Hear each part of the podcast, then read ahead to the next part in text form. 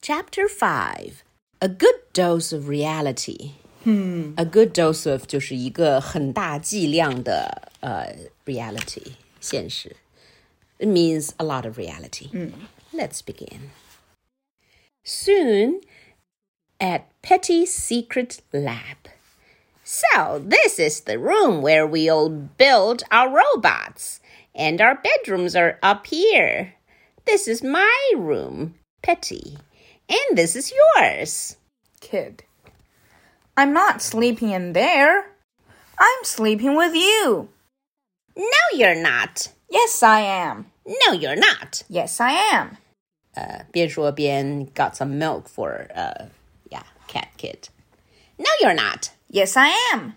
Uh, taking a bath for her, of him.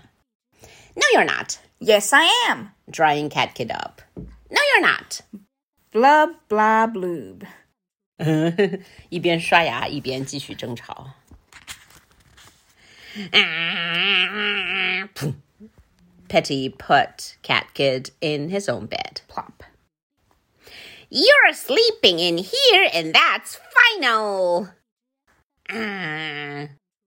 And then he uh, grabbed a chair and a book and Lick, flip, Lick. flip, flip. try to tell stories. Okay, chapter one. No, I'm not. All right, fine. If you're going to act like that, then no bedtime story for you. Oh, so Petty was trying to be a good dad, but he didn't know how. But then, Hey, Papa, how come Dogman and ADHD can't live with us? because they can't, Why? because it just wouldn't work out. Why? Because I'm smart and they're a couple of boneheads. Why? Would you cut that out? Why? boneheads basically means stupid people. Yeah. Because we're having a serious conversation. Why? I don't know, you started it. Why? Because you don't realize how good you've got it. Why? Because you have a papa who loves you. You do? Well, duh.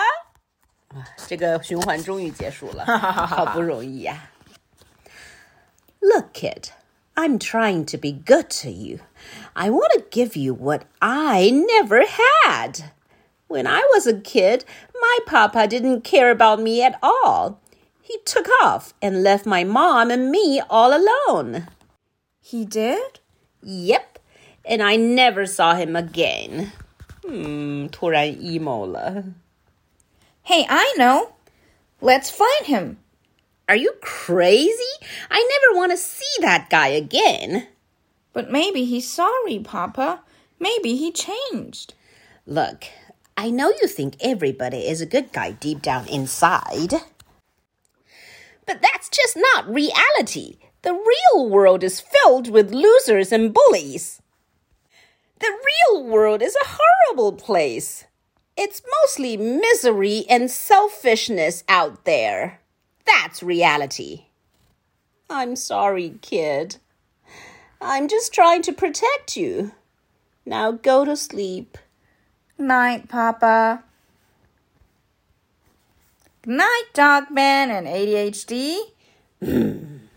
Petty looked outside and saw Dogman and ADHD sitting under his lap. Yeah. Ah, so warm. So Petty tried to teach his son some reality, but uh, his son still believed in the goodness in people. What's the big idea? I thought I told you guys to let go. Hi, fellas. You get back into bed right now. Hmm. I'm trying to think of what to say. All right, listen up, you two. Maybe we can work something out. Ooh. Ooh. Was Petty going to invite Dogman and ADHD to live with them? Hmm. Next page. What if what if the kid lives with me during the week and he lives with you guys on the weekends? I mean, we could just, uh.